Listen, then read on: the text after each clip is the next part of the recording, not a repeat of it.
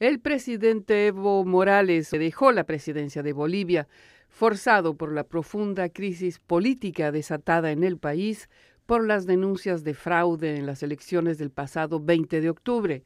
Ha habido un golpe cívico, político y policial, dijo Morales. María Cristín Dorán, usted es profesora de Ciencias Políticas de la Universidad de Ottawa. Le agradezco muchísimo por esta entrevista a Radio Canadá Internacional.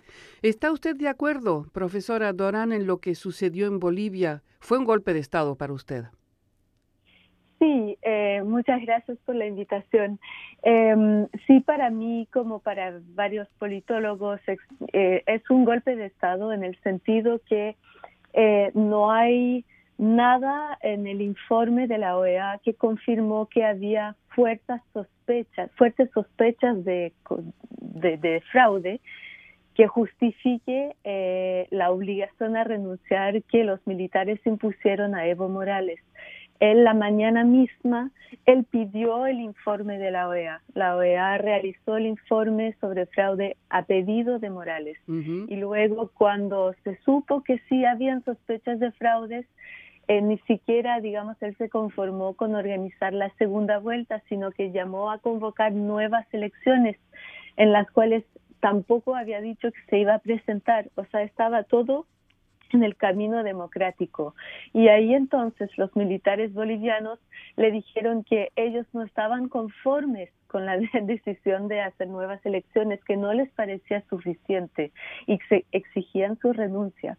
Entonces, eso lo vemos, es el argumento que utiliza el gobierno de Uruguay, que esta mañana se pronunció diciendo que era un claro golpe de Estado, porque con la convocación a nuevas elecciones no había ninguna justificación para obligar al presidente a renunciar. Y de hecho, le digo que lo que está pasando en este momento es que la senadora eh, digamos, es la, la, única persona en este momento que podría optar a la vicepresidencia durante ese vacío de poder, es una senadora de la oposición, ya que todos los demás miembros a quien les correspondería eh, optar por la, por, digamos, el interim en el vacío de poder, tuvieron que renunciar. Algunos eh, sus casas fueron quemadas, otros fueron amenazados, y, hay que vemos con sorpresa esta mañana, ¿no? La, la, la senadora de la oposición que dice, pues yo asumo con el, con el, bueno, además, eso es lo de menos. Lo que es más preocupante es el discurso de Luis Camacho, que es en realidad el dirigente de un grupo que se llama la, la justamente la Junta Cívica, que viene desde Santa Cruz, la región del país que siempre ha sido opositora a, Evo Morales porque están en contra de sus políticas sociales. Es una provincia muy rica de terratenientes, empresarios mineros, etcétera. Y bueno, ellos proponen simplemente la disolución de todas las instituciones políticas de Bolivia, hasta la Corte Suprema les parece que no es necesaria y que el país puede ser gobernado con una junta cívica, eh, con apoyo de o sea, me estoy riendo, pero no es no es cómico, es, trágico, ¿no? Nos, nos demuestra hasta qué punto hay gente con intenciones golpistas en este momento en, en, en Bolivia. Usted sabe que eh, ese Evo Morales ese fue el primer mandatario presidente de, de, Bolivia de origen indígena. Trajo, y se sabe, y las cifras hablan por sí solas, trajo estabilidad y progreso económico, ayudó a reducir la pobreza, también la desigualdad, en una nación que, bueno, siempre fue muy empobrecida. Además sigue siendo muy popular entre los bolivianos. ¿Usted se imagina cuál puede ser el impacto de esta renuncia para Bolivia por un lado y para la región en segundo lugar? Pues mire, sí, hay impactos ya eh, muy graves. Primero, en Bolivia lo que hemos visto es una radicalización fuerte de la oposición que primero empezó, eh, digamos, pidiendo eh, una segunda vuelta, lo cual era legítimo, ¿no? Eh, eh, una parte de la oposición que estaba en la calle eran gente desconformes con el paro electrónico que hubo en el conteo de votos y eso sí habla de una, una oposición democrática que dice, bueno, como ciudadanos merecemos una segunda vuelta. Pero luego este movimiento se fue radicalizando, como le decía, desde Santa Cruz. Y eh, también el, principal candidato opositor, bueno, el, el, que iba a la segunda vuelta, Carlos Mesa, eh, que es bueno, fue brevemente presidente de, de, Bolivia en el momento en que Sánchez de Lozada tuvo que eh, renunciar al poder y, y, en, su, en su gobierno las políticas neoliberales fueron en auge y también la violencia contra la población civil. Y este señor entonces eh, enseguida eh, felicitó a los militares por haber obligado a Morales a renunciar y, y en este momento no sabemos eh, si él o la gente de la Junta Cívica esa de Santa Cruz eh, van, ¿quién, quiénes van a triunfar.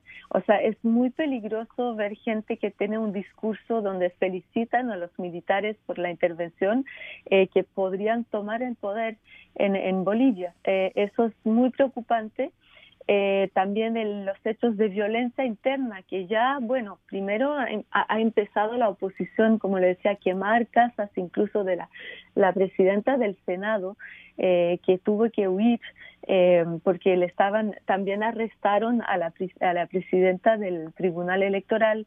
Entonces eh, vemos que hay una intención de como intimidar a, la, a, a los digamos a, a, los que fueron a los representantes del Congreso, pero también personal del Poder Judicial en Bolivia, lo cual pues sí también nos, nos da un poco, bueno, mucho miedo eh, de que las instituciones no sean respetadas. Y frente a eso, pues como usted lo mencionaba, hay todavía un fuerte apoyo a Morales, entonces hay enfrentamientos en las calles y en este momento pues hay un auge de violencia entre los dos bandos, ya como que está todo descontrolado y sabemos que los militares y la policía están eh, esperando que eso yo creo en realidad se agrave eh, para justificar una intervención mayor de parte del ejército y de la policía. Entonces, es una situación tremenda a nivel interno para nunca vivida en Bolivia eh, a ese nivel. Y eh, por otro lado, a nivel internacional, pues sí, yo le digo que Bolivia, en, representada para todos los politólogos que estudian América Latina, el ejemplo más democrático de un cambio social y político, eh, siempre con respeto de las instituciones, respeto riguroso de las instituciones democráticas, con o sea, eh, super, eh, supervisión perdón, electoral de las instituciones internacionales. Eh, y como lo vemos en este caso, o sea, se llamó a la OEA, por favor, que hicieron una auditoría para ver si había fraude, se aceptó también lo que el pronóstico de la OEA, o sea, siempre se ha cumplido con esas reglas. El único eh, problema que hubo fue que Evo Morales eh, se presentó para un cuarto mandato a pesar de que la, el referéndum le había dicho, eh, digamos, la mayoría de la población, una leve mayoría, pero igual le había dicho que no se presentara. Igual tuvo eh, la posibilidad de presentarse por el Tribunal Electoral, eso fue un error pero digamos, si, no contamos ese error y se presentó, pero también ganó. Sabemos que de todas maneras eh, habría ganado las elecciones, tal vez no en el segundo, la, la primera vuelta, pero en la segunda. Pero es, es un ejemplo muy trágico porque, como le digo, había mucha fortaleza de las instituciones democráticas en Bolivia y en este momento pues tenemos miedo de que todo eso se eche a perder totalmente. Hmm, es decir, que por más que un gobierno haya logrado estabilidad económica, crecimiento económico, no alcanza, no alcanza para los otros intereses que están eh, promocionando tal vez eh, o promocionaron este golpe, ¿no? Pues mire, es una situación dramática que hemos vivido en América Latina a lo largo de la historia. Digamos que las, las desigualdades son tan, tan grandes y agudas y en el caso de Bolivia un racismo latente que a pesar de que la mayoría de la población sea indígena, más del 55%, todavía digamos, hay una parte de la élite boliviana que consideran, basta con leer los diarios de derecha, ¿no? De, de, Bolivia para ver el racismo. No aceptan de ver gente indígena que están ocupando cargos de poder. Eh, son 500 años de colonización que, que, siguen ahí. Entonces, sí, hay una reacción lamentablemente muy polarizada frente a, a, a medida que las mujeres indígenas, por ejemplo, han ocupado un lugar protagónico en la sociedad boliviana, de que han tenido acceso a la educación, pues hay una reacción que se fortalece desde gente que no aceptan eso, que consideran que, que no, que los indígenas no deberían de estar en el poder.